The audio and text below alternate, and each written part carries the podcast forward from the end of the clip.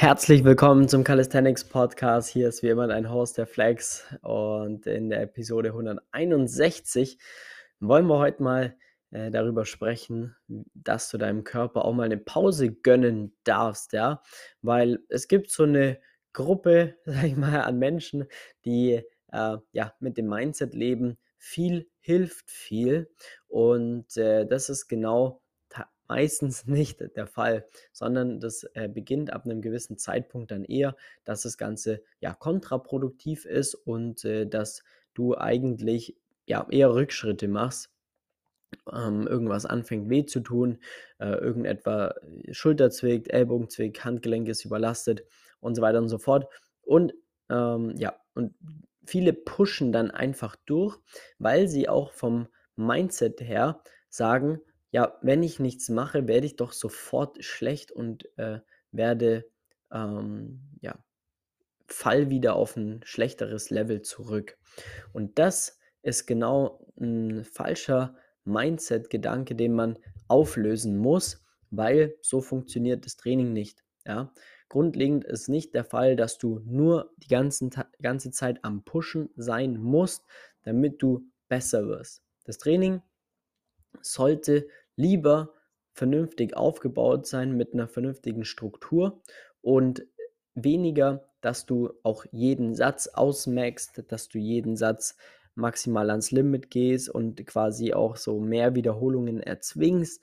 Und dann komm, merkst du so, oh Mann, jetzt komme ich seit Wochen nicht mehr über eine gewisse Wiederholungsanzahl hinaus. Das sind dann immer Anzeichen, ja, ähm, dass man einfach schon zu viel gemacht hat oder zu viel macht und dass der Körper eigentlich eher eine Pause braucht. Ähm, das äh, wird dann aber meistens nicht erkannt und es wird einfach knallhart weiter gepusht, damit man ja in der Hoffnung, dass halt was besser wird, auch wenn schon ein Ellenbogen zwickt oder eine Schulter wehtut, wird trotzdem weiter trainiert, es wird keine Pause gemacht bis zu einem Punkt, wo es dann irgend so schlimm ist, dass man halt gezwungen wird, eine Pause zu machen.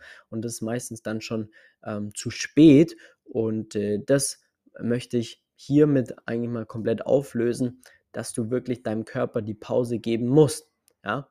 Das heißt nur, dass du da ähm, grundlegend mal auch mal eine Woche runterfahren darfst und von mir aus weiter trainierst, aber nur mal so 50, 60, 70 Prozent von deinem aktuellen Trainingsvolumen fährst, als äh, permanent durchzuballern.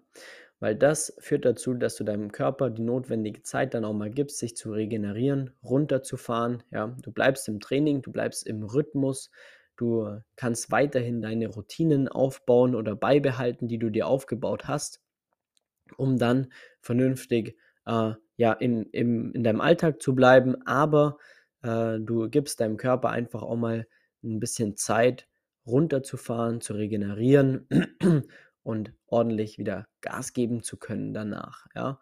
Und so baut Training aufeinander auf, wenn man ein sehr progressives Training fährt.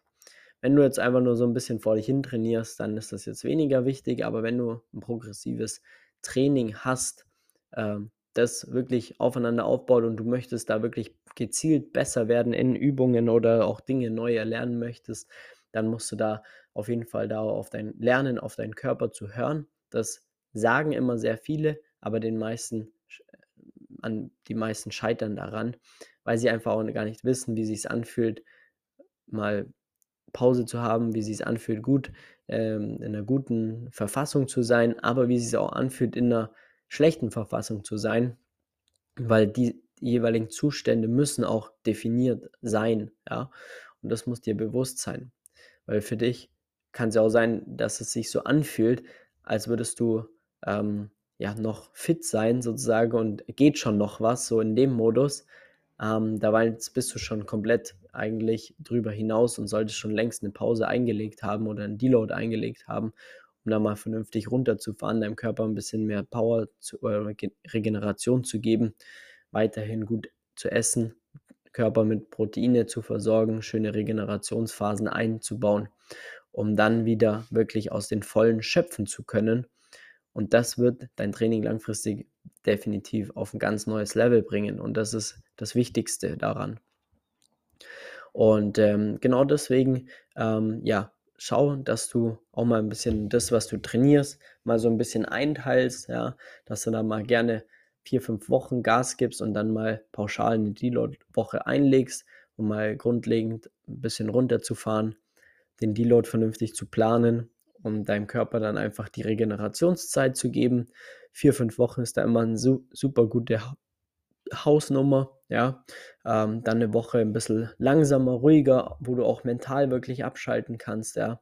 Brauchst du da einfach nur dein Training durchziehen, fertig ist. Das äh, schadet auf gar keinen Fall. Und äh, dann, ja, genieß lieber den Alltag, schöne Wetter oder was auch immer. Lieg mal ein, zwei Mal mehr auf der Couch und regeneriere dich einfach, geh spazieren.